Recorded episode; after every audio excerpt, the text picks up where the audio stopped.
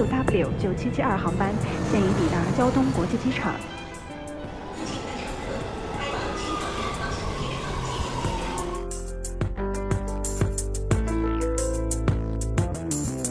I'm living in 青岛，我希望你们知道，个小的渔村，你是否能联想到这些繁华的街道、喧嚣的人？好的，欢迎大家收听这一期的人是铁，饭是钢。然后这一期节目呢，我们请到了一位新的嘉宾，我们请这个嘉宾自己来给大家打个招呼吧。Hello，大家好，我是斜杠青年研究所的欣欣，很高兴做客人是铁，饭是钢。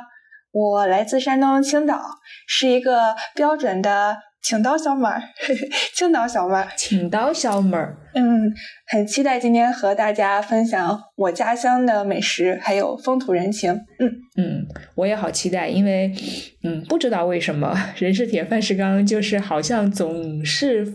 呃，比较集中在比如说南方啊，然后中部和东部的省份呢，其实相对来讲，啊，黄河以北我们去的比较少，所以今天也非常兴奋，可以和星星一起来聊一期青岛，也是一个就是一说到这个地方，就是他吃什么东西，在大家就是印象当中就是非常有特点的一个地方。对，哎，那我我在你的印象里提到青岛，你会想到什么吃的？我就感觉你们就是吃海鲜喝啤酒。嗯，你说的没错，就是我们这边的确是一个靠海吃海的城市，然后我们食物的食物里面很大的一部分都是来自海洋的馈赠。嗯嗯，对，所以呃，一般来讲，你们都会跟海的关系是非常亲近的，是吗？没错。因为青岛是一个海滨城市，然后它的东面和南面都和黄海相连，然后有比较长的海岸线，所以海洋资源特别丰富。而且如果你在地图上看的话，会发现青岛它环抱着一个海湾，然后那是一个嗯风平浪静，然后也有很多沙滩滩涂的地方，所以也很适合发展呃水水产养殖业，所以我们就可以吃到特别多品种的海鲜。你说到这的时候，我都忍不住咽了一点口水。虽然我们还没有开始聊，那嗯，我想问，在青岛人心目当中，就最重要的一个时间是什么时候？有这样的时间吗？一年四季？那当然是我们开海的时间了，因为其实每年啊有一个时间它是休渔期。就是每年的五月到八月份，这个时候呢，这个船它是不能下海捕捞的，因为我们要给海里的这些鱼啊、虾呀足够的时间让它去嗯繁衍生息，所以这段时间我们不能捕鱼。那九月一号就嗯变得特别特别重要，因为那天所有的渔船都可以 出发，可以 想捞什么就捞什么。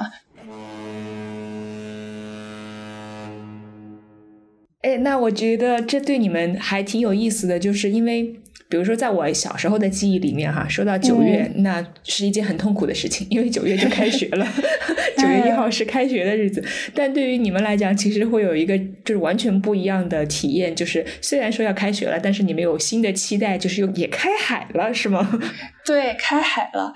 而且我觉得那天可能对青岛人来说就跟过年一样，因为大家都是等了很久。然后我记得那个时候那一天，我们当地晚报的头版通常都会是那种刚从海里捞上来的大鱼大虾的特写，然后 标题通常都会是什么啊震撼、生猛、壮 观这样的词。然后嗯，照片上还会有。渔民他们那种非常灿烂的笑脸，对，所以对我们来说的确是一个非常重要的日子。嗯，明白。那我有点好奇，就是这么重要的日子，你们通常都是怎么参与呢？比如说那一天，呃，绝大部分的家庭都会去，我不知道奔赴海边买鱼吗？还是说那一天可能？呃，比如说菜场上也会有就更多呃这种海鲜的挑选，所以可能就会去菜场买一些海鲜。那一天可能九月一号的餐桌上是一定会有各种各样海鲜这样的。嗯，我觉得可能，嗯，比如说那种老饕哈，就是那种特别特别热爱海鲜的人，他们可能会真的去到码头，然后等着第一船的鱼和虾。但是可能大部分人还是就是去市场就可以了，因为你去市场。已经可以挑到眼花了，而且都是最新鲜，然后当天捕捞上来的海鲜。对，所以那天会有很多很多鱼呀、虾呀、蟹。然后有的时候我爸妈他们会从朋友那里面呃收到一个特别巨大的白色泡沫箱，然后那其实就是一个海鲜盲盒，里面塞满了各种各样的鱼、虾、蟹，什么虾虎呀。各种各样的这种水产，然后我们通常就是会先朋友亲戚送一圈儿，然后再把最后剩下的塞进冰箱冷柜里，然后也是塞的满满的了。然后我那个时候通常就会特别开心，因为我知道接下来的一个月我都有海鲜大餐吃。然后 就算你没有亲自去到码头啊，但是你光看这个箱子，你就能感觉到渔民他们满载而归的那种喜悦。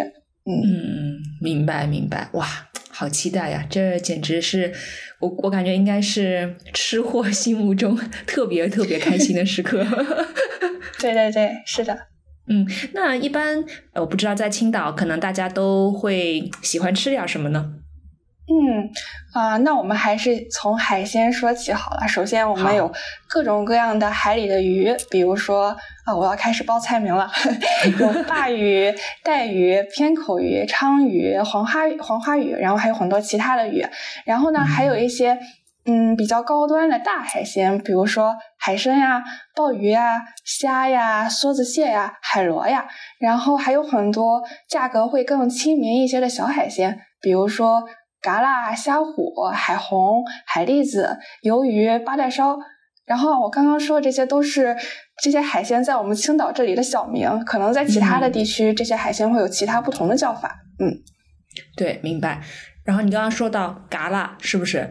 对，蛤蜊，是不是黄渤经常说什么哈啤酒 吃蛤蜊？对。又挖了一个旮旯，哇塞！又挖了一个旮旯，哇塞！又挖了一个旮旯，哇嘎啦上了挖，青岛挖，哇塞！又挖了一个旮旯，哇塞！又挖了一个旮旯，哇塞！又挖了一个旮旯，哇嘎啦上了挖，青岛挖，旮旯可以吃，旮旯可以卖。对，青岛的夏天就是吃呃吃嘎啦哈啤酒。啊，我还去查了一下这个词，然后因为我呢就是感觉念这种海鲜的时候经常会读读错别字，然后去查，原来拼音里面它应该叫蛤蜊或蛤蜊。嗯，对对，其实它的拼音是蛤蜊。对，但你们在你们的方言里面就叫嘎啦是吗？对，叫嘎啦。然后可能在其他的地方大家会管它叫。花蛤或者花蛤或者花甲，对，但其实它们应该是一类的这种贝壳类的一种海鲜。嗯，对我我我每次都分不清楚这种贝壳类的海鲜，我还经常去 学习说怎如何区分这种什么文蛤啊、花蛤啊、什么呃各种各样的呃蚌啊之类的什么的，然后我就发现嗯我不行。没关系，反正好吃就可以了。对对对对对，所以你们跟嘎啦的缘分很深吗？青岛人？对，其实嘎啦是它可以算是我们那边最便宜，然后所以大家也最经常买的一种海鲜，然后也是吃的最多的。对，所以我们对它有一种特殊的感情。嗯，那嗯，你们有什么特别的吃的方法吗？其实我们青岛吃海鲜，通常来说我们会用很简单的烹饪方法，比如说直接蒸呀，或者是水煮呀，因为主打一个原汁原味。但是我们在吃蛤蜊的时候，其实会比较偏重口一点。然后我们通常会辣炒蛤蜊，就是你先用呃姜呀、蒜呀，然后还有干辣椒去爆锅，然后再把蛤蜊下到锅里面去翻炒，一直炒到那个蛤蜊开口了。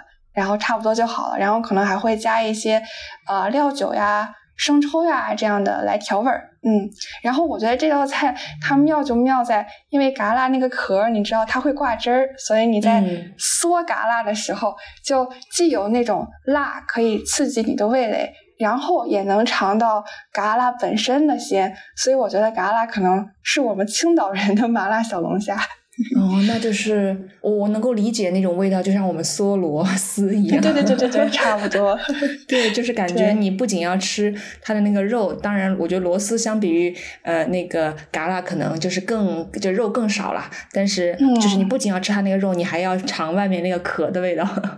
对，是的。那你们家会有什么不同的吃法吗？嗯，我们家通常就是会买来，然后一半儿用来辣炒，另外一半儿呢，我们会用来做汤。然后通常是和冬瓜、海米还有粉丝一起做汤，然后最后再下一个蛋花。然后我的那个鲜的那种是吧？对对对。然后我觉得这个菜特别适合夏天吃，尤其是夏天没有食欲的时候，然后我就会用这个汤来泡饭，就挺清爽的。嗯，诶，我觉得这是一个很有意思的话题，就是突然启发了我，以后可以再做一期节目，就是聊一聊什么是你的开胃菜。因为你想，你刚才说到这个菜，就对你来讲是就是没有胃口的时候很开胃，对吧？但是我相信，可能对于很多人来讲，会觉得说，嗯，呃，辣的一个什么什么东西对他来讲是很开胃的，或者酸的一个什么东西对他来讲是一个很开胃的。但可能这背后都是一种你当地或者是你家庭的一种一种饮食的习惯这样的。嗯。对，是的，嗯，哎，而且我不知道婉婉，你有没有见过市场上卖嘎啦？反正我在香港的街市呢是有见过的，但是我每次都很担心，就是我每一次就是看买就是准备买的时候，我都很担心两个问题，一个就是他还活着吗？第二 就是他会不会他真他真的没有沙子吗？啊，就是活不活着，你可以看他喷不喷水，因为活的嘎啦它会喷水。但它不是每一直喷吧，对不对？嗯，我觉得它会一直喷，因为我记得小的时候，每次我和我爸妈去买菜的时候，然后一走到那个卖嘎啦的地方，就会发现此起彼伏的水柱，就是因为嘎啦在喷水。对，然后每次经过都会把衣服弄湿。然后小的时候我就 我就会很生气，然后我通常都会趁摊主不注意的时候，把嘎啦的头给它摁回到壳里面去。好可爱啊！那你摁的时候，它也有可能会飙水的。啊，这倒也是有可能。对，但我觉得这其实你就提醒了我，因为我觉得在香港的街市，我看到的这些嗯所谓的贝壳类，可能都已经不算太新鲜了，所以我觉得已经到了它们生命力不太强的时候了，所以几乎是不怎么看得到呃会喷水的这样的嗯贝壳类的。嗯，海鲜。但是我想，对于你们来讲，很不一样的一点是，你们的海鲜一定都是很新鲜，而且我相信不新鲜的海鲜肯定是不能够瞒瞒过青岛人的双眼的。所以，对，对我觉得这可能会有点不一样。对，然后你刚刚还提到你担心嘎啦里面会有沙子，对吧？对，嗯，其实这个有个方法，就是你可以拿盐水来泡一泡这个嘎啦。其实它这个原理就是你盐水可以模拟。海里面的环境，因为海水也是咸的嘛，所以 造给嘎啦造成一个它还它还在家，它还活着的错觉，所以他会 所以他会继续呼吸，然后自己把沙子给吐出来。明白，我但是我在想说，我其实呢在这边尝试过不同各种不同的这种啊去沙的方法，比如说你刚才说的放盐是一种，然后呢我也也我也看到有人介绍说，你把那个呃嘎啦放在那个呃这个盆里面，然后你不停的摇晃，你把它摇晕了，它就张开了，就会把沙吐出来。然后我还试过另外一种方法，是他们说你把那种。就金属制品，甚至是有一点点锈锈的这种金属制品，然后放到这个水里面，或者呢是滴一点油进去，也可以令它吐呃对，尽量令它吐，它们吐沙子，然后就发现我都试过了。并不怎么好用，所以刚才跟你聊完之后，就感觉可能还是因为我们的这个我们的海鲜，就或者我买到的海鲜吧，可能已经没有那么新鲜了，所以呢，就是我用用尽各种方法都无法让它张开，就它的贝壳这样子，或者它的对它它已经不想动了，摆平了，摆烂了，对。或者就是我们家里做嘎啦的人，他洗的很干净，所以我其实自己从来没有考虑过这个问题，我只是负责吃了。哦，好幸福！我每一次都是觉得我好担心，因为就是你知道，你本来吃的很开心，对吧？你突然间吃到一口沙子，你会觉得很不高兴。嗯，对，是的，嗯，哦，对，其实嘎啦我还有一个特别爱吃的做法，就是拿嘎啦、还有芸豆、还有鸡蛋下一碗面。然后这个面是这么做的，就首先你要把嘎啦去壳，然后煮熟，然后呢把嘎啦肉先放到一边，一会儿用，然后这个嘎啦汤要留着。然后呢，你再去把芸豆切丁，然后到锅里面翻炒，然后炒差不多的时候，把刚刚的那个嘎啦汤再倒进锅里面，然后跟这个芸豆丁一起煮开，然后再把面条下进去，然后再放进去你刚刚煮好的嘎啦肉，最后还是打一个蛋花，然后也是一个和我刚刚说的那个冬瓜汤一样比较清爽的一一道打卤面吧。嗯，明白啊。那你一般会什么时候吃这碗面呀？吃面场景，感觉就是嗯，比较冷的时候就会特别想吃这种热乎汤汤水水的东西，然后可能那就是我比较，呃，我会吃这个这个面的场景吧。嗯嗯，但但是我在想说，你们如果突然说今天，哎，我想突然间想吃这样一碗打卤面了，你们就会早上去这个菜场买点嘎啦是吧？或者是正好有 嘎啦，然后正好芸豆当季的时候，对，嗯。开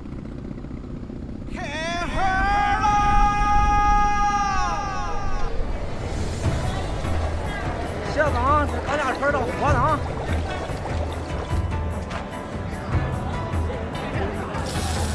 那个铁板鱿鱼，铁板鱿鱼。好，那吃完嘎啦，我们再吃点别的呗。对，那我们再吃点鱼呗。好，吃点鱼，吃点鱼。对对啊，其实，在我们这边吃鱼，它还有一个鄙视链，就是我们如果有新鲜的鱼，就肯定不会去吃冷冻的鱼。然后这个时候，因为鱼特别的鲜，然后我们通常会用来清蒸。对，然后如果如果是冷冻的鱼的话，我们大大多数会呃拿来红烧。然后呢，如果有海鱼呢，我们就不会吃淡水鱼，因为我们会觉得海鱼它的它没有那种土腥味儿，而且可能刺会更少一点。对，所以这是我们这边 吃鱼的一个鄙视链吧。嗯嗯 嗯，我觉得非常的非常的海边，就是 因为我感觉，比如说对于一些内陆的省份的朋友来说，相反他们就会。嗯，只只爱吃淡水鱼这样，或者是觉得呃海鱼很腥，嗯，海鱼有一些他们不喜欢的味道这样，所以我感觉还是跟对对对所所处的这个位置是有很大关系的。对，嗯，对，哎，那正好可以说到我们青岛人最喜欢吃的一种鱼，你知道是什么鱼吗？是鲅鱼，鲅鱼，呃，可能在南对南方可能会管它叫马鲛鱼。嗯，对对对，我也听说过。对。对，其实这个鱼就是你们呃南方或者是靠内陆一边的人，他会觉得这个鱼海腥味比较重。嗯嗯，对，所以我们通常也不会清蒸鲅鱼，然后通常会红烧鲅鱼，或者是糖醋鲅鱼，或者是烟熏鲅鱼，或者是和呃五花肉啊、豆腐这样的东西来一起炖煮。嗯，所以就是比较重口的是吧？比较重口来讲。对，哎，但是也有一种稍微清爽一点的吃法，就是把它剁成馅儿，然后做丸子或者包饺子。哦，我其实在香港的时候呢，还吃过鲅鱼馅儿的饺子，但是我觉得，但是我我我我不知道它有多多新鲜，或者是做的多好啦，因为毕竟我除了在这儿吃过之外，我并没有在，比如说在青岛啊，或者是你到东北，我我相信鲅鱼在东北好像也非常有名这样的。什么有个鲅鱼圈什么的，对对，然后鲅鱼最好的吃鲅鱼的季节是春天嘛，然后每年春天第一波鲅鱼上岸的时候，我们这边还有一个习俗，就是女婿们他们得用最新鲜的鲅鱼去孝敬老丈人。嗯，对我我这个我看到了，他们说什么鲅鱼跳丈人笑。对对对对对，是的，嗯。那那岂不是这是像一个像一个月饼一样的这种时令，但是又有这种刚需的一个 食物，就大家都会都会去买嘛，对吧？对，可能是青岛的硬通货吧。对对对，应该是。而且我我其实看了一看，他说这个鲅鱼其实还是挺生猛猛的鱼，就是它的脾气不太好嘞，就是。就就是不是那种性格温顺的鱼这样的，而且好像说它因为它是洄游啦，然后它应该目前是不能养殖的。嗯嗯，明白。哦，怪不得，因为我吃鲅鱼的时候，我会觉得它的那个骨头特别的硬，然后是很大的那种刺，然后可能这也是海鱼它能在海里混的一个一个一个一个基本条件吧？对。对对对，有可能有可能，嗯。嗯，那其实我还想问说，既然你们吃这么多的鱼，嗯，是不是对于你们来讲，一条鱼新不新鲜，你们可能通过看或者是通过吃那个肉，就马上能判断呢？哦，我觉得是能吃出来，就是是一种直觉吧。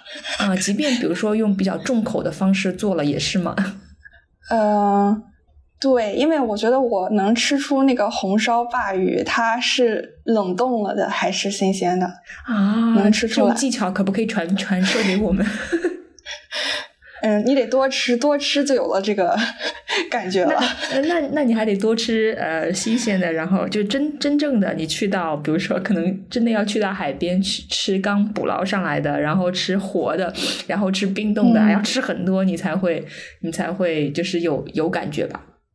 嗯，或者其实不用想那么多，你吃的开心，吃的舒服就可以，对吧？也有道理，也有道理。但是如果它剁成馅儿，你们还能吃得出来吗？啊。应该也能吧，因为我觉得就是不冻过的鱼，感觉它还是会多一些腥味，所以嗯，如果新鲜的话，那只会有那个鱼肉本身的那种鲜甜。对，嗯，明白明白。好，那我会努力的在以后的 吃的时候感受一下。对，刚刚说到鱼，然后我还想介绍一个。呃，青岛比较有特色的东西，因为嗯，对，因为众所周知，北方人在所有的节日都要吃饺子，然后 在青岛，我们是所有的海鲜都能包成饺子啊，这么高级。比如说，你们有什么样的饺子啊？啊，比如说各种各样鱼肉馅的饺子，然后最经典的还是鲅鱼饺子。嗯，对，嗯，所以你们真的是，比如说，比如说我我们去到。一般的饺子馆吧，呃，当然我我饺子吃的比较少了，可能看到就是什么哦，羊肉羊肉大葱啊，猪肉小白菜呀，玉米什么我不知道玉米胡萝卜啊之类的。然后对于你们来讲，你们就是不同的不同的鱼或者海鲜来命名饺子。对，比如说鲅鱼饺子、黄花鱼饺子、墨鱼饺子、鲜虾饺子、海肠饺子、海胆饺子，应有尽有。海胆饺子还有海胆饺子呀？对对。嗯啊，好想吃啊！对，而且我们这边就是不同的饺子馅儿，还会搭配不同颜色的饺子皮儿。嗯，比如说呢？啊，比如说黄花鱼馅儿就是黄颜色的皮，墨鱼馅儿就是黑颜色的皮，鲜虾馅儿的就是呃绿色的皮儿。啊，那好高兴啊！那不是去你们那吃饺子就可以吃到一盆五颜六色的？哎，有没有个什么杂杂锦什么的 拼盘拼盘？一般这个。一般这个会叫海鲜全家福饺子。哦哦，对对对，我我就想吃这个。哎，对对对对对。然后因为颜色不一样，然后你也很容易分辨哪一个是哪一个。哦，对对对对对，哎，有道理，你们你们好聪明哦。嗯，对。我现在居然特别期待去青青岛吃饺子。对，哎，然后我我其实也可以简单说一下这个。怎么用鱼肉包饺子，就可以让大家想象一下，就是它大概的一个味道和口感，很很不一样吗？比如说和我们平时那种猪肉什么什么，以猪肉为底吧，我觉得可能大多数人吃的都是更多的是以猪肉为底的饺子。对，然后鱼肉馅饺子肯定就是以鱼肉为底嘛。首先你要把那个鱼肉从那个鱼的鱼身、鱼骨上剔下来，然后再把刺儿全都给挑出来，然后其实这一步特别的费功夫。所以我感觉我们家去饺子馆吃这种鱼饺子比较多，因为在家包鱼馅饺子真的很麻烦。明白？对，嗯，然后呢，把这个鱼肉弄好之后，会要要把它放到那个菜板上，不停的摔打，就像你做鱼丸和虾滑一样。然后这是为了给这个对给它上劲儿。然后呢，还要加一点猪肥膘，就是可以让它口感更丰富，还更香一点。就是还是需要一点肥肉。嗯嗯。对，然后接接下来就是要调馅儿，然后调馅儿的时候有很关键的一味佐料就是花椒水，因为它可以去腥，可以去掉鱼的那种海腥味，然后再加一些葱啊、姜呀、蒜呀和酱油，然后来调味儿。嗯，然后因为刚刚说了，春天是鲅鱼最好的季节嘛，那春天还会有，比如说头茬的韭菜，那你还可以加一点韭菜末进去，然后就是鲜上加鲜。哇！我又咽了一口口水，虽然虽然我不是特别，我不是一个特别爱吃饺子的人，但听你这么一说，我就觉得啊，好期待啊！嗯，对，所以鱼肉馅的饺子它可能就会比较像虾滑的那种口感。那其实除了鱼，像什么扇贝呀、海肠呀，还有什么鱿鱼啊，这些都可以做成馅。那它们可能吃起来就会很有嚼劲儿，然后也是满满的大海的味道。哎，我其实有一点点好奇，就是比如说像你说的鱿鱼做成馅儿，它可能它是不是底还是会有鱼肉，然后里面再混入鱿鱼，还是说它的底是完全是靠鱿鱼的？因为我觉得鱿鱼是比较弹 Q 的那种，呃对，韧韧劲可能有点足这样的，所以我不知道。嗯，它适合做成馅儿吗？还是说，其实它只是，如果是鱿鱼的，它它可能还是有要靠一些鱼肉做底，然后放一点鱿鱼这样。起码我吃的那种鱿鱼丸子，它是这样子做的。对，我觉得还是需要一些鱼肉或者是猪肉，然后来作为基底。嗯，明白。哎，那那所以其实它是不是也有价格鄙视链呀？你说海鲜饺子们，就鲅鱼鲅鱼饺子肯定是最贵的，是吗？呃，这个具体价格我忘记了，但我觉得它会比普通的那些像比如说猪肉白菜啊、猪肉韭菜会稍微贵一点，但还好吧。对，嗯嗯，好的好的，肯定也是跟那个海鲜本身的价格相关，比如说是什么海肠、海胆啊，可能那些会更贵一些。明白。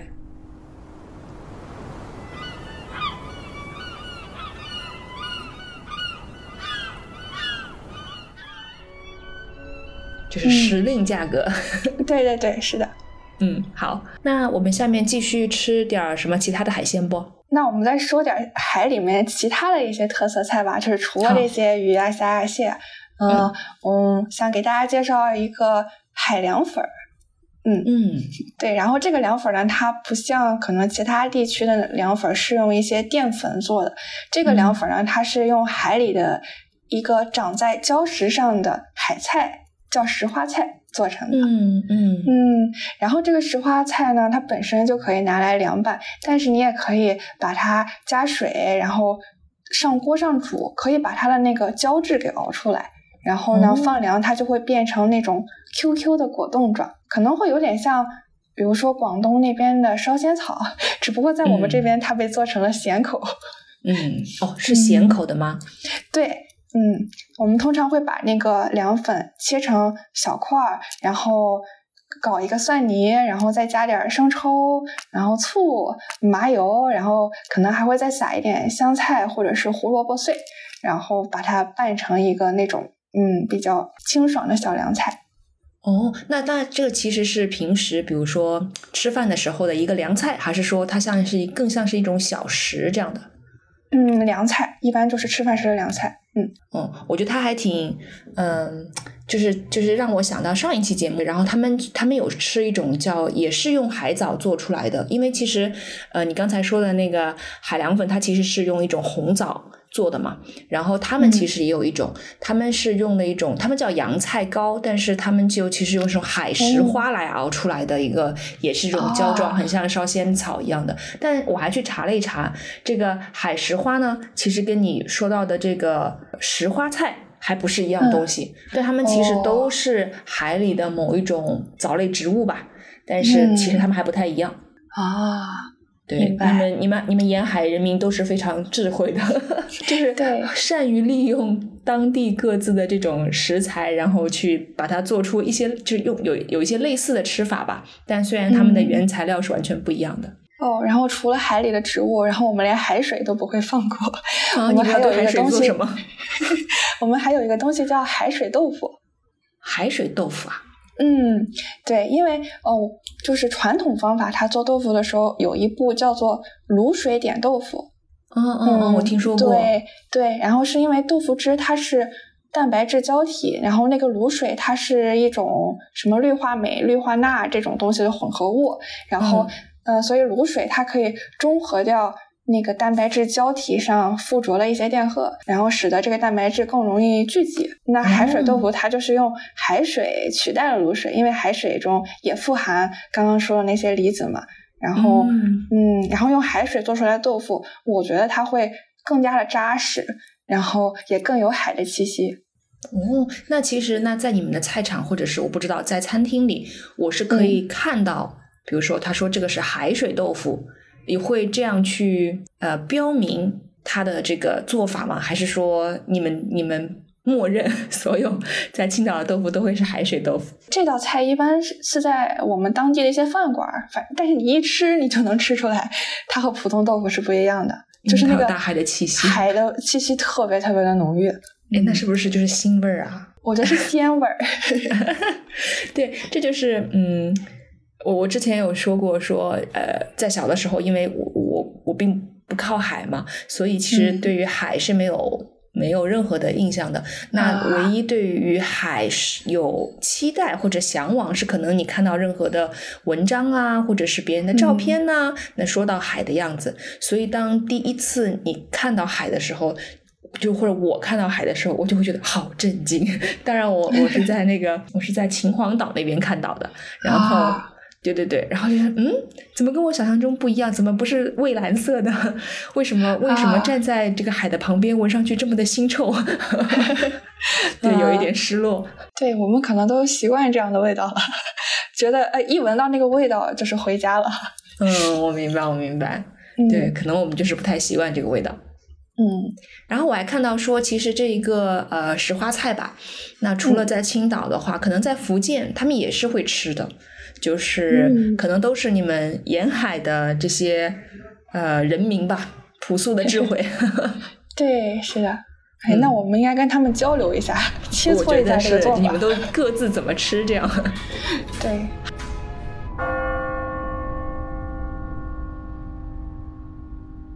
我我知道，就是其实，在青岛，是不是除了吃海鲜之外，喝啤酒也是很重要的一种文化？嗯，对。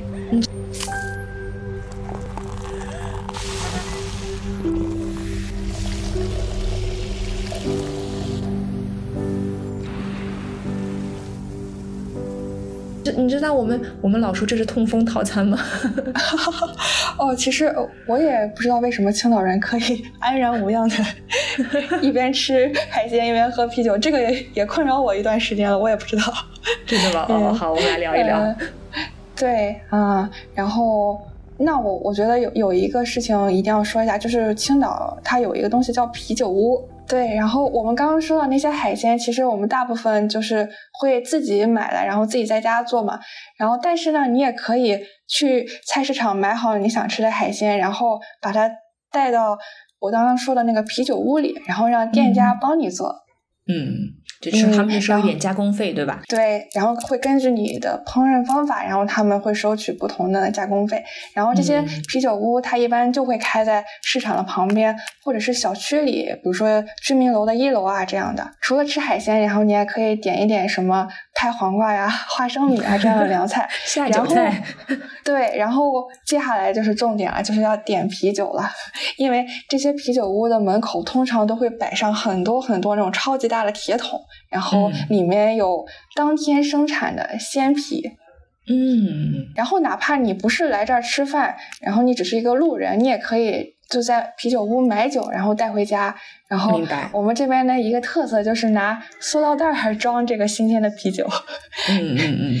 对，然后所以你特别是夏天，你在街上可能经常会看到一个青岛人左手拎着菜，右手 拎着一塑料袋的啤酒，好有意思。但是，嗯，我想说，我其实看到过有朋友 PO，就是就比如去青岛玩的时候，然后就呃喝到了这个啤酒，然后是不是这个袋儿的大小是固定的嘛？不会因为我买多一点就给我一个大一点的塑料袋吧？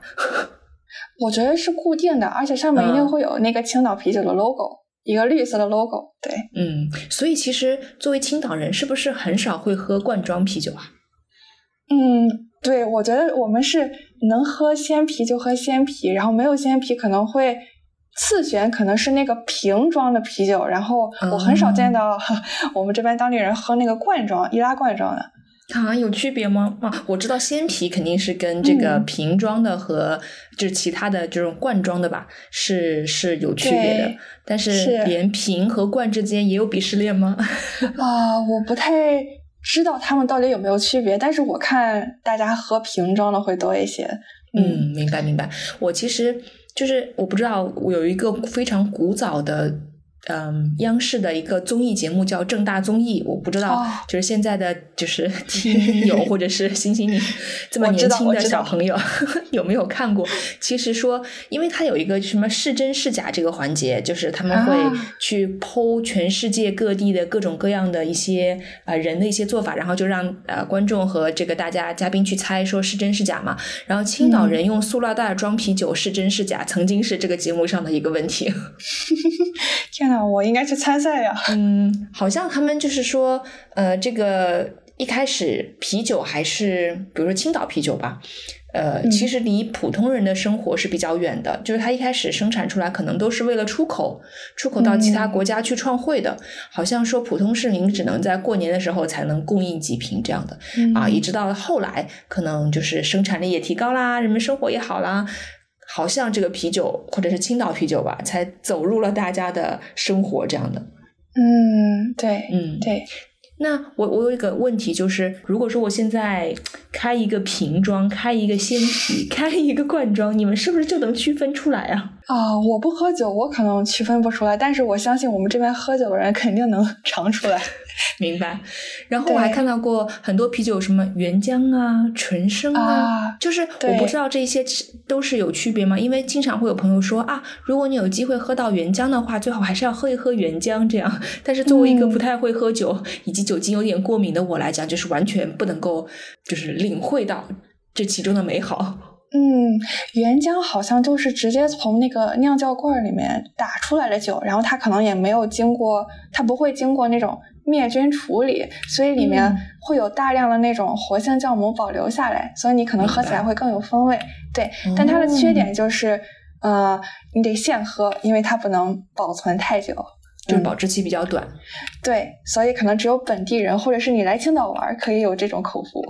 嗯，我想去。来吧，好的，我我还我还我还看到有人在那说说这个，嗯，在青岛有两种泡沫，然后一种呢、啊。是大海的泡沫，一种是啤酒的嗯泡沫。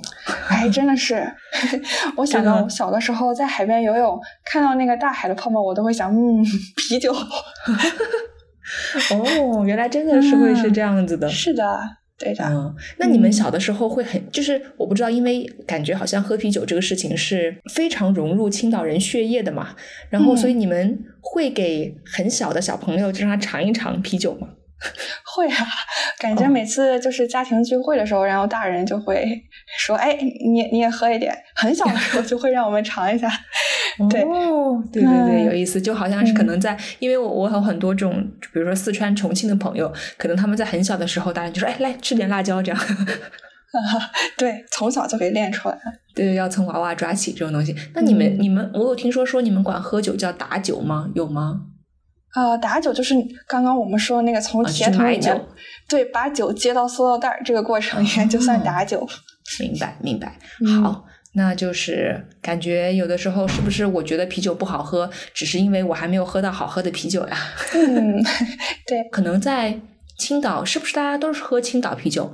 一呃，我看到有人说一厂和二厂还有区别，我不知道，但是我不知道会不会有青岛以外的啤酒可以在青岛生存呢、我好像基本上没有看过我们的人喝其他啤酒。好被当然我可能。呃，对我可能这个只是我只代表一个数据点啊，可能也有其他的牌子。对，然后你刚刚说的那个厂，呃，这一点的确是因为我们这边人喝酒的时候，通常都会，如果是在饭店里啊，通常会问一下这个服务员，哎，你们今天这个酒是哪个厂的？哎，是不是叉叉厂的？不是叉叉厂的，那我不要。啊，真的呀！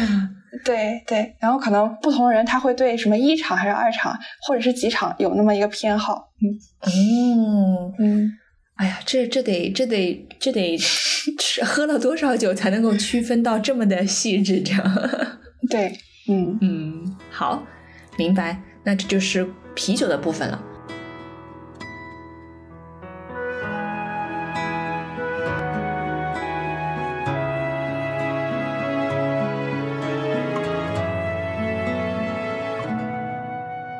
我们刚刚一直都在讲海鲜，然后嗯，还想讲一下青岛菜其他的一些特点，因为青岛菜它也属于鲁菜，然后具体来说，它应该是鲁菜里面胶东菜这一支，所以我们应该可以看到青岛菜里很多体现鲁菜的特点。比如，比如说呢？啊、首先我们刚刚已经讲了，就是我们很擅长烹制海鲜，嗯，然后比较注重食材的这个原汁原味。嗯然后提到海鲜，我觉得大家可能会想到什么九转大肠呀，然后葱烧海参呀、四喜丸子呀、油爆双脆呀这些菜，这些菜的特点也的确能体现在我们的家常菜里面。比如说，我们平时做菜也主要就是炒呀、爆呀、烧呀、焖呀这样的一些做法。然后我们口嗯味也是以咸鲜为主。我们经常会用到生抽、老抽，然后还有黄豆酱、甜面酱，都是这些嗯比较能增加咸味的调味料。明白。对，然后我们还特别喜欢用葱姜蒜，就是提高它的风味，对吧？对，主要也是用来去腥吧？对去腥，然后增香提味。对，嗯嗯嗯，嗯，我就感觉我们家菜板上总是有那么几根葱、几块姜和几块蒜，因为下一道菜肯定会用到。啊，所以也不怕切多了，也不怕准备多了，对吧？呃，对，然后嗯每天吃晚饭之前，我就是我爸的剥蒜小妹儿。我也是，嗯我也是，我感觉就是厨房启蒙可能就是从剥蒜开始。啊 对，剥蒜，对，然后，嗯嗯、然后我们也很爱吃葱，然后 尤其是生吃大葱，嗯，那你嗯蘸酱对不对？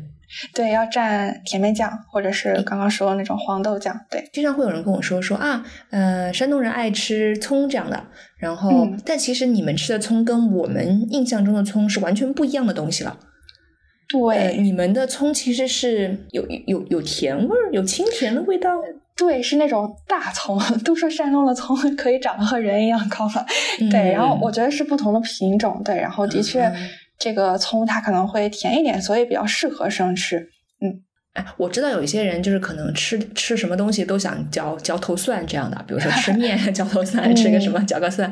那对于你们来讲，葱也相当于这样的存在嘛，就是可能每顿饭都希望可以嚼嚼根葱。我觉得是，哎，我其实有看到一种说法是说，因为北方跟南方相比，它的空气比较干燥寒冷，所以嗯它需要嘴里面 有那么一点味儿。嗯，我不知道这种说法科不科学，可能也是一个原因吧。嗯，明白嗯。所以你们真的就平时在家也是会备一些可以吃的大葱，对吧？我想，我想说，你们还会用小葱吗？会用生吃的葱是专门用来生吃的，然后炒菜可能是 其他、啊其他的部位或品种。嗯，所以你们就是平时在家就真的也会可能我不知道把葱做一个开胃菜或者是什么对，这是一个凉菜。啊，哦，好有意思哦。但是我可能吃不了哎。其实我也吃不了。哦，真的哦，太好了，太好了，握手握手。嗯，我你刚才说到什么九转大肠，我记得我去可能济南的时候吧，吃过吃过一次，对。但是好像、啊啊、还有这个什么糖醋鲤鱼，它就会摆成一个那种鲤鱼，啊就是鱼是竖起来的那个状，就是它会有造型嘛。对对对对对，它是站站起来的，不是呃翘起来的这样，然后就对对啊好神奇。我觉得这些都是鲁菜里面那种大菜，就特别需要技艺和功夫的。嗯，对，也特别贵的那种。对。然后这些一般会在那种老字号饭店里吃到的，日常可能是不会在家里做的。对对对对对对，理解理解。嗯，对。然后还有一个特点，我觉得可能这个是青岛的一个特色，可能山东其他地区不一定有这个特点啊。就是我们还比较喜欢用虾米、虾皮和虾酱这样的东西放到菜里。嗯，有意思。嗯虾酱吗？就是你们也是会做虾酱这个东西的。对对，就我刚刚说的那个嘎啦芸豆蛋花呃鸡蛋打卤面，其实也可以嗯改成虾酱鸡蛋面。嗯，你们的虾酱是也是那种看上去颜色是黑黑的、灰灰的那样的吗？哦，我觉得是灰灰的，灰灰的。嗯嗯嗯，嗯灰灰的，那就是跟嗯可能香港香港也非常流行吃这种啊虾酱啊啊啊虾米啊海米啊什么的，嗯，就是我感觉他们喜欢那个鲜味，但是我觉得吃不惯的人闻闻到那个味道会觉得有一些腥臭。是的，是的，嗯，对，而且看那个颜色会觉得有点恐怖。对对，我觉得虾酱这个东西也是，要不然很喜欢，要不然非常不喜欢，就比较对两极分化，有点像香菜一样的存在 对我我香菜我不行，但是虾酱我可以。啊。对，嗯，可能这也是海海边的人民他们贮藏海鲜的一种方式吧。对，我觉得他们是保留那种鲜味呃的一种方法吧，而且感觉这样的话嗯就可以跟更多的菜去融合在一起。对，嗯，我还想再给大家安利几样菜。好呀，对，然后一个是我们青岛的十大名小吃之一排骨米饭，因为我觉得这道菜它特别能体现就是鲁菜家常菜的这样的一个特点。嗯嗯，就排骨米饭，其实它就是一碗炖排骨配一碗白米饭，然后通常会选用猪脊排或者是猪肋排，然后加上每家不同的那种秘制配料。然后在大锅里面炖煮而成，所以就是这道菜可能可以是千店千味或者千家千味，什么？就是因为可能每一个人的每或者每个家庭或者是每一个餐厅的调味方法都会不一样。对，因为在青岛有很多很多排骨米饭的品牌，然后基本上每一家它的门头上都会写上“秘制”二字。哦，但而且但是就可比如说很多家，但是每一家的秘制味道都不一样。其实这是一个非标准化的产品。对，每家都有。自己独特的味道，然后可能每个人也都有每个人不同的那种喜欢的那一家，所以这个我不能够期待在每一家都吃到的。比如说，它它它是一个，就是比如说我我无法，或者说对于我来说，我走去不同的家吃米饭也像开盲盒一样，我不知道我今天吃到的这一份排骨米饭会是什么风味的，或者什么风格的排骨米饭。嗯嗯，但是整体来说，它还是咸咸口，咸咸，而且对。然后虽然有不同的品牌，但是大体上来说会分为两派，一派就是纯肉派，特别适合那种爱吃肉的同学，因为他那一碗里面就全是肉，只有肉。嗯，嗯就是我了，适合我吃。对对，然后另外一派呢，就是加菜派，就是你可以从白菜啊，或者海带、冬瓜、菠菜、豆芽。土豆里面选一样当排骨的配菜，然后跟那个排骨炖在一起，嗯，就一起蒸是吗？一起对，一起炖。嗯，对，这道菜就是不光吃肉可以吃的很爽，因为那个排骨汤它通常都是红亮红亮的，然后也非常的浓郁鲜香，所以特别适合拌饭。然后通常来说，这个排骨米饭店。它都米饭不限量，起码我上学的时候时候是的，就是你可以一碗米饭的价格无限无限续添，对，所以排骨米饭店，然后也是青岛人的社区食堂，然后也是很多学生党，尤其是出租车司机，然后他们特别喜欢去的一个嗯食堂，嗯，就是经济又实惠，还可以无限量续米饭。对，是的，而且我知道他们很多人就会说啊，这个排骨汤啊拌饭特别的鲜美。然后我我，然后每次有人跟我这么说的时候，我都特别的犹豫，因为我觉得那个特别肥人。啊，其实不是的，你下次可以去米饭。你下次去可以试试，我觉得那个汤就是是可以拌饭的，就不会特别的腻或者是特别的咸。嗯，好好，有机会我要去试一试。嗯，然后还想给大家讲几个菜和水果吧，因为刚刚一直在讲大鱼大肉，可能对都是都是硬菜。对对对，然后呃，青岛青岛白菜特别有名，就胶东白菜。哦，对对对，胶东白菜。嗯，对。然后我们通常会拿它来，比如说拌海蜇，或者是大虾烧白菜，然后或者是白菜炖笔管鱼，然后白菜炖枝渣。哎，婉婉，你知道枝渣是什么吗？我不知道是什么。嗯，枝渣其实它就是猪油渣，是早年民间炼猪油的副产品。嗯嗯嗯，对，就是香港有一个特别有名的面叫油渣面，就它就是猪油渣。对，可能是类似的东西。对对对，跟面一起吃。为什么我会知道那个呢？是因为陈奕迅，就是据说他特别特别喜欢吃什么英记油油渣面。对，然后想说啊，那那偶像想吃，然后于是我来了香港之后，就还去尝试了一下，然后我就嗯退却了。啊，对，就是如果你把那个猪五花的肥油把它榨干，剩下的那个嘎嘣脆的部分就是汁渣。对，嗯，然后但可能现在，然后剩下的那一部分，对吧？对对对，然后但可能现在做枝扎，它不一定就是选择那种特别肥，它可能会选择更好一点的那种猪肉的部位，然后把它切成那种长短均匀的肉条，然后下锅炼成那种金黄酥脆的程度，然后最后呢，会把这些肉条压成一个巨型的圆饼，然后卖的时候也是一整个圆饼一整个的卖。啊，他把条压成一个饼啊，这么这么这么高级。对对对对，然后所以就就像一个大圆盘一样，然后特别适合送礼啊，还能送礼，这个还能送礼。对，是的，是的。那那它能新鲜？哎，它是要新新鲜吃吗？还是是可以储存的？呃，我觉得应该可以储存一段时间，但肯定也是尽早吃会比较好。然后我们通常怎么？嗯，你说。嗯，你说怎么吃是吗？对对对对。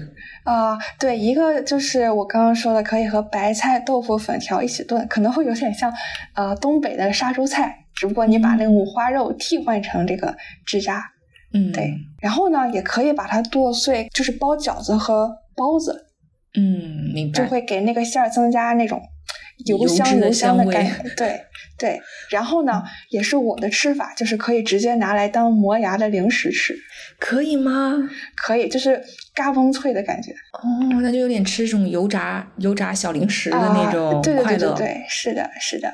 嗯，我觉得有点神奇，我就突然间有点期待，想去试一试。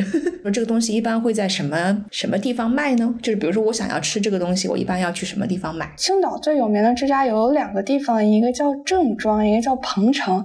然后我相信他们应该已经做成比较大的品牌了，所以可能你上网搜一搜，可能也就会有。哦嗯，就是连锁，呃，就是如如果说我在当地的话，可能要去到店里就可以，除了吃它，可能它可能有嗯支渣的别的东西，或者是其他的菜，然后我可以同时还可以买一点支扎带走，是吧？送礼，对，是的，是的，当。手信送给别哎，人。对，对，对的。好，明白，嗯有意思。呃，我们除了吃白菜比较多，然后我们当地还有一个很有名的马家沟芹菜，不知道你有没有听说过？完全没有。嗯嗯，这个马家沟芹菜它还蛮厉害的，因为它是我国叶类蔬菜里面第一个用地名来作为标志的产品。嗯，对对，嗯我就感觉没有听到过，就是芹菜就是芹菜嘛，怎么还有 马家沟？嗯，对，然后而且今年马斯克访华的时候，他的嗯晚宴里面就有一道马家沟芹菜樱花虾。哦，高级啊！嗯这是中西合璧啊！啊，如果如果樱花虾是代表日本的话，我不知道，我乱说的。嗯，对。然后咱也不知道他们选这个是因为 马家沟芹菜也姓马，还是因为 马家沟芹菜的确是很好吃。但我们家里是特别用、特别经常来吃这个菜的。然后我们通常要么是凉拌，要么是清炒，然后吃起来是那种特别脆，然后特别清爽的感觉。所以你们真的是可以感受到它和普通芹菜的区别，对吧？不知道，因为我好像没有吃过其他的芹菜，因为我们只吃马家沟芹菜。这个凡尔赛了，因为我我刚搜了一下，他们就说。啊，揭秘青岛马家沟芹菜，每斤二百九十八元，仍供不应求。原来种植有秘籍。还有下一条是马家沟芹菜堪比顶级松露油，所以我感觉它就是、哇它就是芹菜界的爱马仕，你知道？嗯，那可能在我们当地就会稍微 便宜一点吧，因为每次吃芹菜的时候，爸爸妈妈都会说这是马家沟芹菜哦。嗯，就是要多吃点儿，是吧？呃，对对，哦，嗯好，有机会我要去试一试，看看它跟它跟别的芹菜有什么不同。然后据嗯说，据说就是零八年的时候，这个马家沟芹菜的种子还搭乘了神舟七号遨游了太空，所以有人说它是好吃到天上了。天选之子。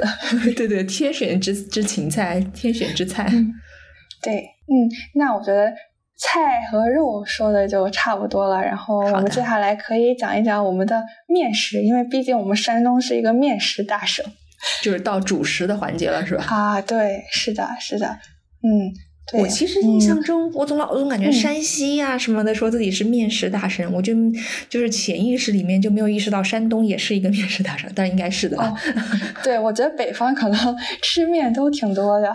对对对，那、嗯呃，你们有什么特别的面食吗？对，然后可能提到山东，大家会先想到煎饼，对不对？嗯，对对对，我我我就是、嗯就是我我那时候读书的时候，就旁边我不知道什么时候了，中间有一段时间学校里就支起了一个摊子，说他卖山东大煎饼，然后人家说、山东大煎饼有什么特别的？因为你知道它其实都是一个呃圆的铁盘，然后往上面嗯涂一些面糊，包一些菜呀、包一些我不知道果果篦，就是就是有点有点对我来讲有点像煎饼果子的其中一个形态，但是嗯。它不同的地方在于它的嗯它的那个面，诶就是外面包裹的那一层是特别脆的，对，嗯，而且甜丝丝儿的。这个我已经忘记了。嗯，对哎，但其实山东也不是所有的地方都那么经常吃煎饼。其实只有像临沂呀、日照呀、泰安呀、枣庄这些地方，他们可能吃煎饼比较多一点。在我们青岛，我们还我感觉我们还是吃馒头更多。哦，所以你不怎么吃煎饼？嗯，没有那么经常吃。对，然后我们青岛有一个叫王各庄的地方，那个地方卖的馒头比脸还大。你你跟我说了之后，我去我去看了。所以你们一般买这样一个大馒头，就是全家人一起分吗？啊，对的，太爽了。这个馒头它还有一个比较特别的地方，就是通常馒头会放在那种竹子做的篦子上去蒸，但是这个馒头它是放在大铁锅上蒸的，所以那个馒头和铁板接触的地方，它在蒸的过程中会发生那个美拉德反应。嗯，对，所以馒头的底下它会有一层金黄色的脆壳，然后这也是我觉得那个馒头它最精华的部分。哎，好奇，好神奇哦！有没有什么原因是它一定要放在大铁锅上蒸？这个我也不清楚，但是这个的确就让它和其他的馒头不太一样了，异军突起了。对对对。然后我看到，嗯，很多人说他这个就是用山泉水去啊揉的这个面啦，然后用呃柴火去烧啊，然后大铁锅蒸啊，所以就显得它如此的与众不同，这样。嗯哦，然后说用的水还是崂山的水，崂山饮用水。对对对，可能他就是每一个环节都有他自己的这种呃用心所在吧，所以可能的确会让他最后这个馒头不太一样。嗯，那他现其实现在是应该也是连锁吧？你们在很多地方都能买到吧？不需要一定要跑到王各庄这个地方嘛？在我印象里，我们就是会路过它的时候带一两个，就可能在我们。家周围的超市没有那么容易买到，对，就可能你还是要去到那个嗯地方，它的那个总部。对，哦，那我觉得可能是我不知道，他可能是并没有想要主打这种，我不知道其他的渠道啦，就是因为我我看到有人说它是什么不不含添加剂啊什么的，所以那这可能代表着它是比较容易坏的嘛，因为它它不含防腐剂啊，不含添加剂啊之类的，所以我就感觉可能它还是主打一个。先吃，先买先吃，这样。嗯，对对对。然后这个王各庄他还会做各种各样不同造型的馒头，比如说小老虎呀、小燕子呀、金鱼呀、刺猬呀、寿桃呀、元宝呀。然后这些花式馒头，它特特别适合在逢年过节的时候当成礼品，比如说送给。嗯，走亲戚的时候送给亲戚啊，或者是单位发给员工的这个年货，可能就会用这种花式馒头。然后或者说谁结婚呀，或者是小孩满月啊，或者是老人大寿的时候，这个馒头就可以用来撑撑场面。嗯，明白。那其实这个东西它卖的时候是。还是鲜的嘛？因为我想，我相信那个大馒头肯定就是你买一个可能塑料袋或者怎么样装给你了。那像这种有造型的馒头，它像是一个礼盒呈现，礼盒装呈现还是嗯哦，对礼盒嗯。然后你要吃的话，再自己蒸。对，再自己重新上锅蒸一遍。有点像月饼，又像月饼了。对对嗯好，其实馒头它。特别的朴素，对吧？它就是面粉和水，然后没有馅儿，没有调料，然后可能可能很多人会觉得它没有味道。但是呢，我觉得好吃的馒头，就算不配菜，空口吃也可以很好吃。就是你能感觉到那种特别纯粹的麦香，而且它特别的特别的暄软，然后你就感觉自己躺在了一朵云彩上。哦，好有意思啊！而且其实确实是，我觉得做的好的馒头，你看的时候，你就会觉得它好完美哦，就是它，它光滑的，然后 Q 就是圆圆乎乎的、弹弹的这个表面，就让你觉得很开心。这样，对，然后特别是它刚出锅的时候，你把它掰开，然后还冒着那种热气，就会让你觉得特别有幸福感。嗯，是的，是的，是的。嗯，其实吃馒头虽然它没有馅儿，但它其实也很有内涵。对，再说一个面食吧，嗯，叫哈饼，然后有有些地方会管它叫韭菜盒子。你们叫什么？哈饼？哈饼？哈怎么写？哈就是嗯，哈哈哈哈的哈，哈哈哦，好，哈饼。对，嗯对，然后这个东西呢，谷爱凌她在。冬奥会的赛场上吃过，哦，原来他他吃的是哈饼啊，那那我怎么区分是哈饼还是韭菜盒子？嗯，谷爱凌她吃的那一款嗯，我记得是圆的，但是我们这边的那个哈饼呢，它更像一个巨型的饺子，而且它有花边儿。然后谷爱凌吃的那款，我感觉油蛮大的，应该是在油里面煎过的。我们这边的哈饼，它会在一个平底锅上干烙，所以表面会更加的干爽。嗯，然后虽虽然这个韭菜哈饼呢，它是一个素馅的，但我觉得它特别特别的香。然后我们通常就是先把鸡蛋给炒熟。然后把它放凉凉透，然后再加韭菜、加粉丝，然后如果有虾皮，也可以加一点虾皮，然后再加点盐，加点香油，然后把它包起来，放到平底锅，或者你也可以用电饼秤，然后把它烙成那种金黄金黄的。然后我小的时候经常就是两个哈饼就可以当一顿饭。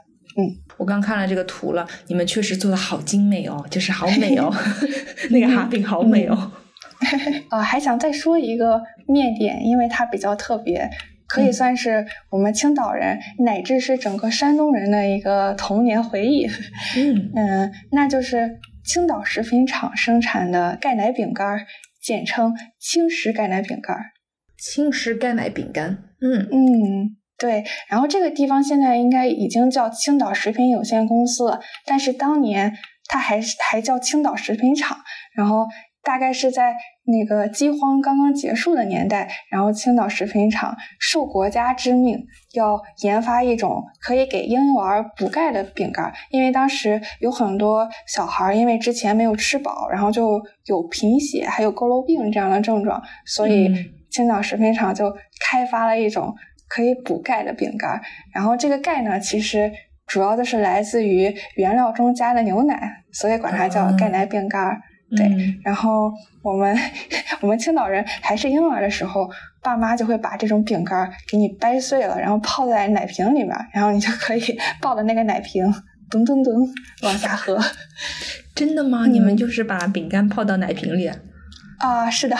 然后如果我们长大一点，我们就会自己拿这种饼干去 蘸牛奶吃。然后如果没有牛奶，对，泡白开水也可以。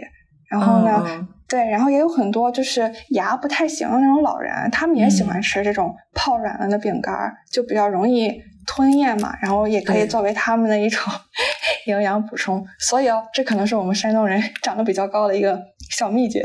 嗯，有道理。然后刚去看了一看钙奶饼干的这个包装，还是非常的朴朴实。呃，非常的朴实，对，甚至有点像那种压缩饼干均量的感觉。对对对对对对，是的，是的，有一种。有有一种那种感觉，就是感觉非常的质朴。嗯，对，嗯，对，就感觉长大之后，嗯，吃到了很多其他很惊艳的饼干，比如说像什么丹麦曲奇啊、白色恋人啊，对。但是感觉轻食饼干在我们的心里就像是 初恋，就是心底最柔软的那种存在，永远是我们心里面最好吃的饼干。然后，确实，那是你们吃的第一口。对对对，哎，我真的有一些。呃，学长学姐他们呃也在国外念书，然后他们会背那么五五六五六五六个，然后背到背到五六包是吗？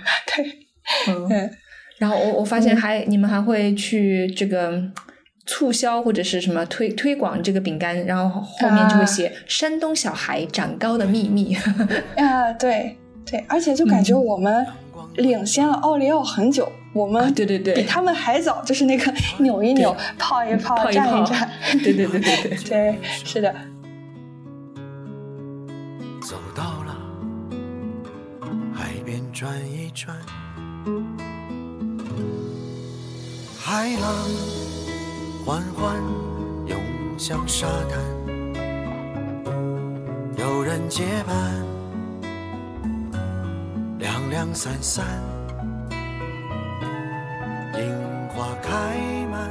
嗯，对。然后刚刚讲的都是来自大自然的馈赠，然后我还想讲一讲，就是青岛作为一个港口城市，它饮食文化中的一些外来影响。对，首先呢，青岛有很多很好吃的韩餐，啊，那是因为呃我们离韩国很近，然后交通也很便利，好像坐飞机一个小时就能就能到，然后呢也可以坐船。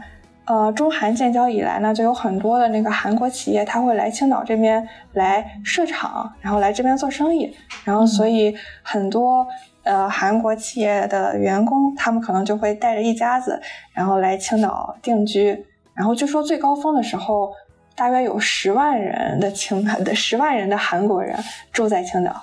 哇塞！韩国人聚集的地方就会有很多很正宗的韩国餐馆，所以我也是很小的时候就接触到了韩国料理，而且它一直是我心里面 最好吃的外国菜。嗯嗯，所以从小就吃了很多啊、韩国烤肉呀、石锅拌饭呀、大酱汤呀、泡菜炒饭呀、辣炒年糕呀、冷面呀、嗯这些非常有韩国特色的一些美食。明白。那其实是不是普遍来讲，青岛人对于韩餐的接受度也很高呀？就是就觉得，对哎，吃个韩餐就是也是就是日常的一部分。因为你知道，嗯可能在有一些地方，这种这种外来的这种食物，比如说韩餐呐、越南菜呀、泰国菜，它嗯未必能够受到当地人的喜欢，对吧？但是可能在在青岛就不太一样，因为你们就已经非常习惯这样一种。在你们日常的饮食里面有融入这种韩国饮食的部分，没错，没错，嗯，而且我觉得韩餐很多，所以好像在这边就很少踩雷，因为感觉随便找一家都还挺好吃的。嗯，就是能生存，就一定是经过呃优胜劣汰了，是吧？对，是的，嗯，嗯明白。好，对。然后除了韩餐，我觉得我们的餐桌上也有一点德国的影子，因为嗯嗯、其实从啤酒也能看出来嘛，就是青岛其实曾经是德国的殖民地，然后所以嗯德国人可能也会留下一些，比如说他们酿造啤酒，或者是他们做菜的一些啊、呃这样的传统。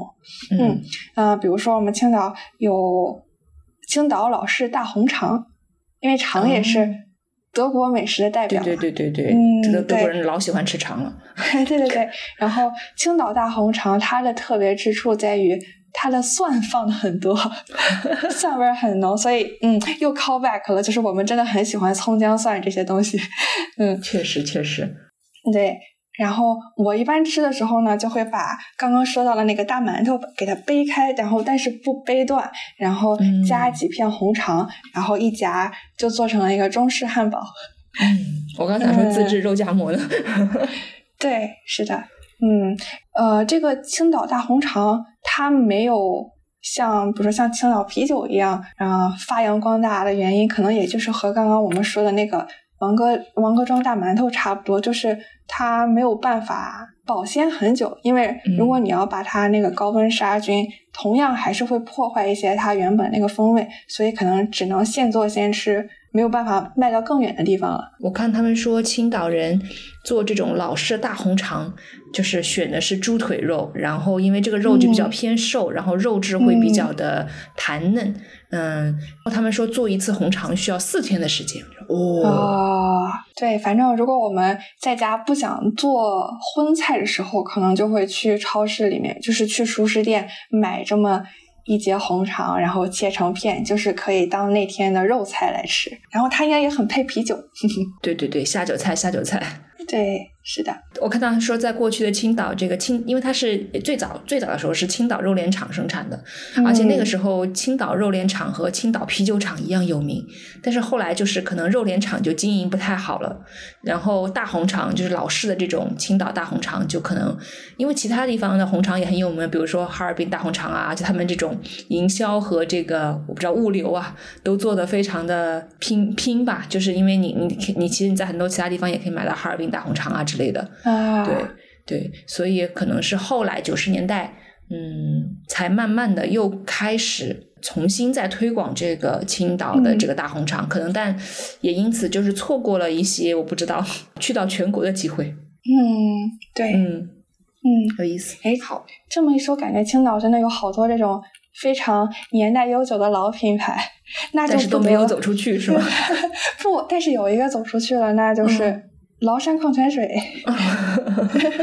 我都听说过。啊，然后我觉得它那个包装也很经典，一个红色的，一一种是红色的，一种是蓝色，然后上面会画一个崂山的图案。嗯，我其实觉得崂山这个地方，可能对于青岛人来说都是一个我不知道生命山，就是很多东西都是背靠着崂山去去发展的。对，嗯，或者是这个山很有灵性，对吧？就是感觉代表了嗯青岛的某、某一种魂在那里。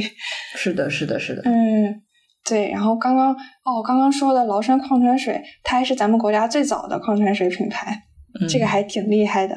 是的，嗯，哦，然后崂山矿泉水厂，它不光是这个瓶装矿泉水的鼻祖，它还在一九五三年就开发出了咱们国家的第一瓶碳酸饮料崂山可乐。嗯，对对，崂山可乐我很有印象。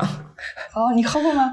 我没有喝过，但是我不知道为什么，我感觉我小我很小的时候应该是在电视上见过崂山可乐的广告。嗯，对，嗯、我就对于这个这个有印象，而且我我感觉那个时候就是可能可口可乐、百事可乐还没有完全进入中国市场嘛，或者是它没有完全发力的时候，对，还是我喝过，其实我也忘了。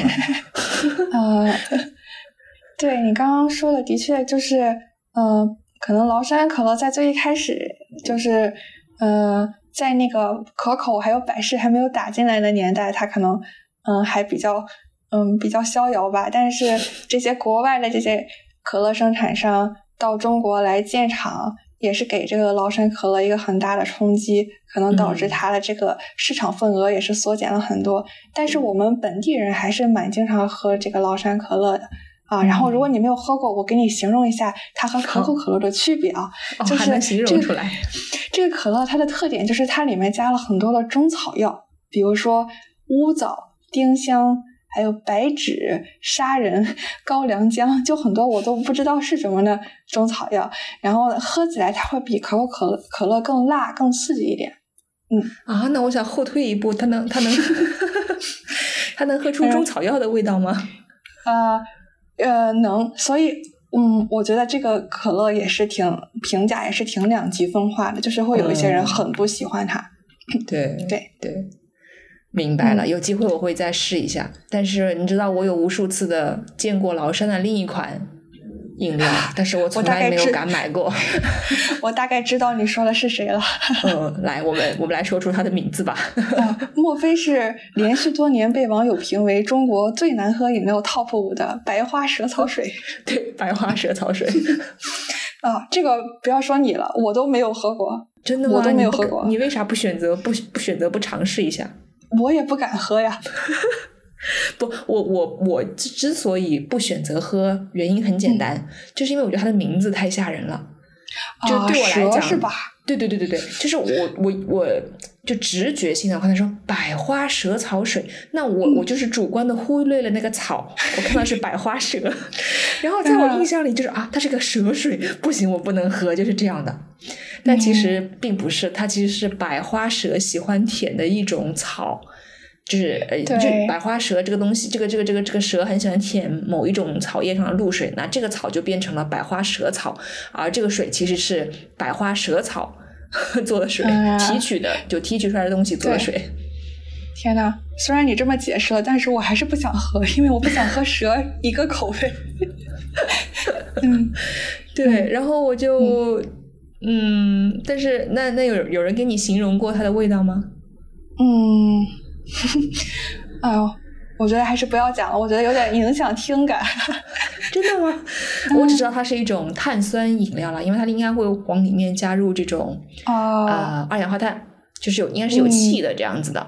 可能我不知道这算不算呃，我们刚才说过了，中国第一个矿泉水品牌，又说过了中国的第一个碳酸饮料，这个有可能是中国最早最早的这种嗯气泡水，养生气泡水。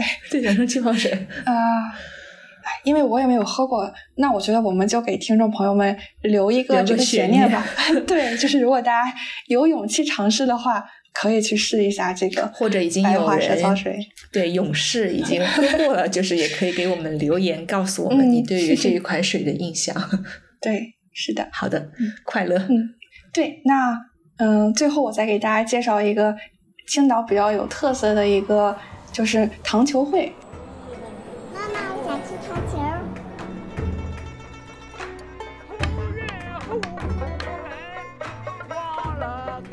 其实它是我们春节期间类似庙会这样的一个存在，然后是从每年的这个正月十六开始，然后一直会延续十天。那糖球其实它就是糖葫芦就是《武林外传》里莫小贝特别喜欢吃的那个糖葫芦。糖葫芦，糖葫芦。我在我在北京的时候也爱上了糖葫芦，但是我离开了之后就又再没吃过了。对，然后我们这边比较特别的是，我们不仅会用山楂去做糖葫芦啊，一切和山楂差不多大小的水果在这里都可以做成糖葫芦，比如说圣女果。圣女果，然后那种很小的那种橘子，橘子瓣儿，然后猕猴桃，嗯，对，猕猴桃，猕猴桃片儿，然后草莓、葡萄，嗯，然后外面呢，不仅可以像普通那种糖葫芦淋上一层那种透明的那种糖衣，然后我们还会把它淋上一层巧克力，或者是嗯包上一层瓜子仁儿，然后甚至是把这个，对，甚至是把这个糖葫芦给它做成夹心儿的。就是夹不同的其他的食材，夹个枣子，呃，不枣，嗯，对再夹个什么核桃什么的，我不知道。对对，然后嗯，感觉最近几年这些做糖球的师傅他们玩的越来越嗨了，因为嗯，还陆续陆续出现了一些什么寿司糖葫芦、大肠糖葫芦、五花肉糖葫芦这些，嗯，比比较诡异，然后也很创新的花式糖葫芦。我我突然想说，因为我之前录关于北京的那一期的时候，那个杨大一老师他就说，他说啊，老北京不是也吃糖葫芦嘛，对吧？那他就会说啊，我们吃的糖葫芦又都是山楂的，就感觉那种其他口味的这种糖葫芦都是邪教。然后我现在知道了，邪教的起源在青岛的糖球会。不好意思了，就是你你给你给北京糖葫芦都带歪了，你们。对对对，然后我还看到有些人说最近有了鹅肝鹅肝的糖葫芦。哦，好像是呢，但是我还没有吃到。嗯，太拼了，这这这又又跟月饼差不多了，什么都可以做月饼，什么呃螺蛳粉的月饼啊之类的。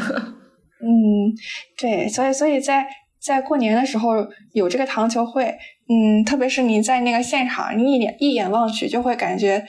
整片整片那种红彤彤的样子，然后其中呢也不乏一些刚刚我们讲到那些异异端糖葫芦带来的这种五五颜六色、五彩斑斓的感觉，刺激。嗯，对对对，所以对我们来说，可能去逛一逛这个糖球会才算过完了这个年。嗯，所以还是一个很特别的一个这样的传统。嗯，那所以糖球会上除了吃糖葫芦，还有别的？就你们会去吃的东西或者会做的事情嘛？就是会有一些表演呐，或者什么，还是主要是以吃各种各样的小小吃为主？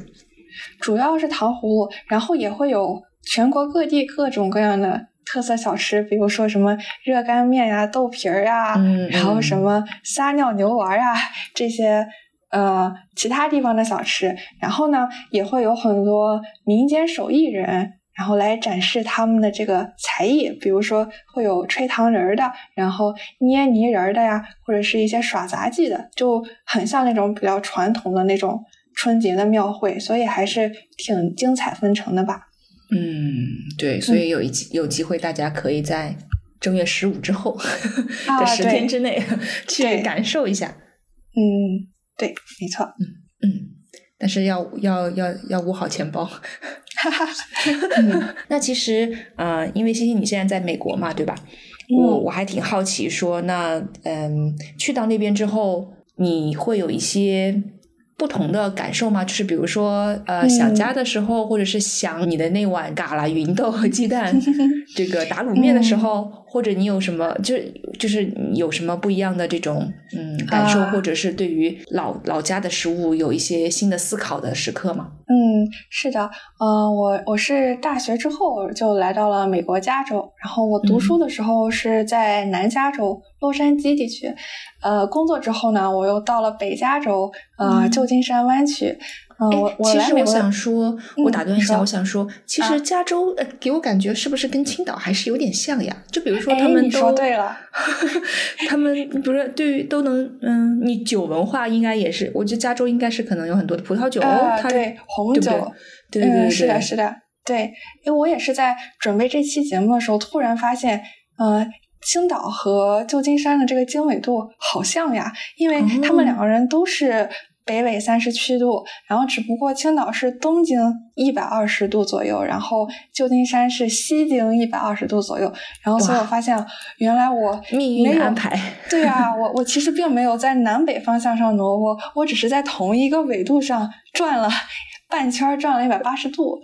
对啊，所以感觉对对，所以感觉自己特别的幸运，就是嗯，好像自己离开家乡之后，我又降落在了一个。地理还有气候条件和我老家特别像的地方，然后这个地方也靠海，然后我有时候也会，对，然后我也会想，哎，这是不是我潜意识里面选择了这里的一个原因啊？嗯，有可能是你 青岛人的基因帮你选择了。对对对，然后我我现在在湾区这边，偶尔也会去这边一些海上船上的那种海鲜市场，买几条那种新鲜的鱼回家做，然后或者是会关，或者会关注一下我们这里，哎，有没有类似这种在海边挖蛤蜊、挖什么海胆啊这样的 的活动有吗？嗯，应该是有的，是有的，这边还蛮多的。啊，那你就可以挖了回去做做面吃。嗯，对，然后就感觉哦，原来作为一个青岛人。就是我对鱼呀、对海鲜呀、对大海的这个热爱，好像是刻在了 DNA 里了。而且我觉得很不一样的一点是，我觉得你去到那边，你会觉得很熟悉的感觉，对不对？比如说你去到海边，你看到那些鱼，当然不同的海域可能这个鱼类是不一样的，但可能大致你还是可以有感知。但像我们就是去的，我像我现在在香港的街市，我每次一走到海，就是海鲜，就海鱼的那一部分，我就完全蒙圈，就我不认识那些鱼。就是如果是淡水鱼。什么鲫鱼啊、青鱼啊、鲢鱼啊，就是你还能分一分。然后一到了海鱼那边，就觉得啊，我蒙圈了，就是我我完全区分不了什么鱼，而且我不知道那些鱼应该以什么样的方式去烹饪。但是我相信，对于你来讲，这个可能就是某一种，就让你 DNA 又动了，就是你你很能够知道怎么去应对和就挑选鱼啊、处理鱼啊，呃，怎么去做它，对吧？嗯，没错，对。然后出来之后，然后也让我发现青岛啤酒的确是我们老家的一个名片。因为跟很多其他国家的朋友啊、同事啊，他们可能会问你：“哎，你老家是哪儿啊？是是中国哪一个城市？”然后你就可以跟他们说：“青岛。”哎，你知道青岛啤酒吗？就是那个商店里面卖的那个绿瓶的啤酒。对，然后他们就。懂的都懂，嗯，嗯，对，果果然啊，他们说是山东济南，什么中国青岛，就是青岛其实是很大的一张名片。嗯，没错，就是我感觉准备这期节目的时候，让我想到了很多特别美好的回忆。因为你想到每一道菜的时候，你可能会想起给你做那道菜的人，或者是陪你一起吃那道菜的人，然后，嗯，就让我感觉料理食物还有分享食物。都是一种特别好的表达爱意的方式。嗯，是的，到时候这是这这期节目出了，再把那个 节目发给 给你做菜的人和陪你吃饭的人，说，你看，我想到你们了。对对对，然后嗯，感觉在给家乡菜寻根溯源的时候，嗯，也让我意识到食物它也是一种历史的记录，然后也是不同文化嗯的一种碰撞和交融吧。哎，说的好好。对，然后我感觉我也重新认识了鲁菜，就是可能它，嗯，之前在你的记忆里面，就是你家里面经常会做的一些菜，然后，但我现在呢，我觉得它虽然在八大菜系里面好像是一个，嗯，比较低调的存在，可能不会像川菜啊或者是湘菜啊那么的那种，呃，有冲击感，嗯，对，但是其实研究下来发现，它其实也也挺讲究的，而且我觉得它。也很实在，可能就像我们山东人一样。嗯嗯嗯，确实，其实鲁菜好难的，就是就是嗯，总之我我我做不了的，当然 没事儿，您这就来吃就可以了。对对对，我爱吃，我爱吃。哦，然后还有还想最后补充一点，就是其实我已经挺多年没回家的了，所以我刚刚描述的青岛菜和鲁菜，可能它只是一个过去式，可能它也已经有了一些我还没有。体会到了一些变化，所以如果有嗯不准确的地方，就是很欢迎老乡们帮我 纠正、补充、更新、更新、更新迭代你的你的记忆。是的，是的啊，然后也非常欢迎就是其他地方的朋友到青岛做客，然后替我吃一吃我们那儿的海鲜。嗯。哎，期待我如果去的话，我就告诉你，馋一馋你。嗯，好呀。嗯，好，那就非常感谢。啊，星星来做客，也欢迎各位听众呢。如果对于这一期我们聊到的食物啊，然后提到的地方啊，有什么体会啊、感受啊，都可以留言和我们互动。